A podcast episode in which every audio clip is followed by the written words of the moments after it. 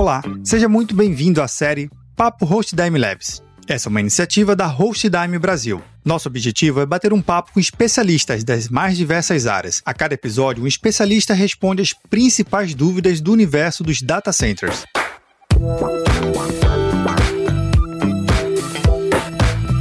Nesse episódio, eu conto com a participação do Manuel Dutra, coordenador de Data Center. Manuel, seja bem-vindo aqui à nossa minissérie. E aí, Perro, tudo bom? Tudo jóia, mestre. Vamos falar agora sobre dois, duas siglas, na verdade, dois acrônimos que acabam vivendo no mundo dos negócios, que é o tal do RTO e o RPO. Um voltando muito pelo tempo de recuperação e o outro pelo ponto de recuperação. Basicamente, a que momento da sua janela de vida ele quer recuperar alguns dados. Explica pra gente o que é o RTO e o RPO. O RTO e RPO que a gente espera entregar num serviço, que seria o tempo de recuperação, o objetivo de tempo de recuperação, que seria em que momento que meus dados pararam por alguma indisponibilidade, eu consigo voltar para esse momento e também o tempo de recuperação, o RTO, quando eu preciso definir com o cliente quanto tempo a empresa dele realmente pode ficar parada. Será que parar uma hora, duas horas é algo muito danoso ou não? Ou minha operação ainda é muito offline e não vai afetar tanto? É, isso é algo que a gente precisa abordar também dentro da, dessa conversa.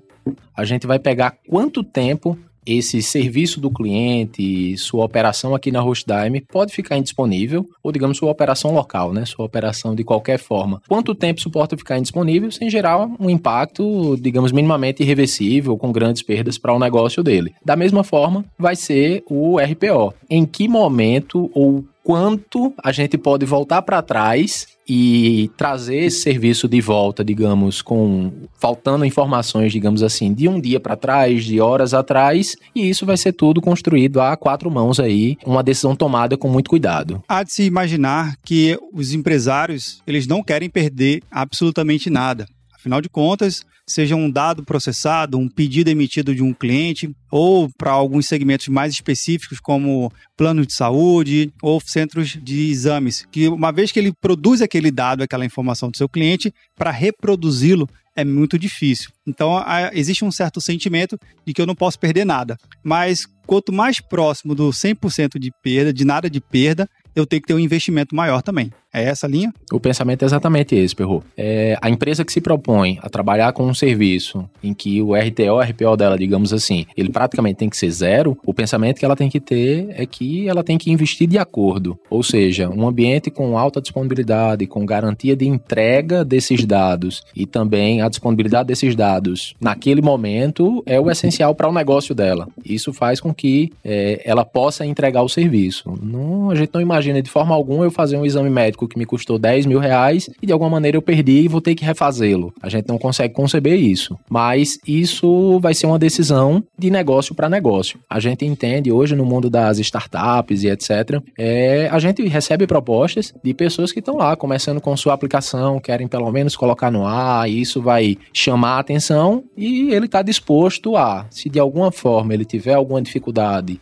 porque ele investiu pouco no seu ambiente, não é um ambiente altamente disponível, ele está ciente desse risco, ele fez essa escolha assumindo riscos. E isso vai realmente de negócio para negócio. Nessa consideração, vocês ajudam o cliente de vocês a conseguir identificar qual seria, economicamente falando e tecnicamente atendendo o cliente, o que seria de curto, médio e longo prazo, um RTO e um RPO mais adequado para aquele cliente? Hoje vai ser exatamente isso. Tanto a gente tem um SLA dos serviços de data center, como também o serviço que o cliente contrata aqui dentro, ele tem níveis de entrega, digamos assim. É, o nosso comercial, nesse primeiro momento em que vai ter uma conversa com o cliente, vai fazer um levantamento de requisitos inicial, quando ele sente que há essa necessidade de uma melhor definição, que o cliente não sabe exatamente o que contratar, a gente tem uma equipe de especialistas que são os nossos analistas de soluções aí, que vão realmente para dentro da empresa do cliente, vão trocar essa ideia, vão entender qual a melhor forma de entregar um serviço resiliente, com alta disponibilidade e definir isso junto com o cliente. Ó, no caso de uma falha, da disponibilidade, de indisponibilidade, a gente volta em X tempo. Isso é aceitável? Não é? Uma rotina de backup configurada hoje, ela está a cada 12 horas, voltar 12 horas atrás na tua operação, é algo tranquilo? Dá para refazer? Não dá? Gera muito impacto? Tudo isso é o que vai definir essa nossa definição de RTO RPO junto com o cliente. Dentro da estratégia de RTO e RPO, você citou o próprio backup. Existe a replicação ativo-ativo ou uma operação que eu consiga ter uma réplica idêntica e o menor tempo possível dentro do meu ambiente? Isso aí a gente consegue prover sim. Dentro dos serviços, tanto a gente tem uma entrega de serviços de nuvem, mas no caso nosso cloud storage, que tanto é a garantia de entrega dos dados totalmente resiliente e disponíveis, como também a flexibilidade para o cliente. Se ele quer ter uma cópia a cada 10 minutos do ambiente, ele vai pagar de acordo, claro, mas ele consegue ter essa segurança de que, opa, aconteceu um problema agora, eu volto 10 minutos atrás, porque uma, eu tenho uma rotina de backup empregada dessa forma, e a gente consegue sim retomar essa empresa a operação com os dados de 10 minutos atrás. É, a gente entende que isso não é uma prática comum, é mais para exemplificar, mas são trocas de ideias como essa com o cliente em que a gente consegue chegar num limiar entre tempo de recuperação ou quanto ele precisa recuperar, a gente tem a flexibilidade, a gente tem a ferramenta que vai conseguir entregar isso. Maravilha, mestre. Agradeço a sua participação, Manuel Dutra, coordenador de Data Centers. Até mais, Perro.